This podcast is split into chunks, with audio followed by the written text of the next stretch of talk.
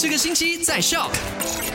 麦好喂，你好，我是 Eddie。今天是十月二十八号，星期五。昨天的麦快很准，第一则消息就聊到了沙拉越警方就严正并劝告民众不要把你的个人银行户头等等的资料泄露泄露给不法分子，然后充当这个黔驴户口的。因为如果你被抓到，然后又被判最高监禁五年，或被罚款，或两者兼施的，千万不要为了钱然后因小失大啊！接着就看到卫生总监丹西诺西山就提醒所有人，我国的天气最近真是一下热一下下雨，这种天气呢是非常利于黑斑纹的繁殖的，所以促进所有人每一个星期至少花个十分钟来检查你周遭的住家环境，呃，然后摧毁住家内外潜在的黑斑纹滋生地。接着呢，如果你有去尼泊尔的话呢，一定要小心注意一下，因为有一些名胜古迹目前呢是禁止游客拍摄 TikTok 视频的，因为他们一直接到一些投诉啦，像有些呃 TikTok 哥他们就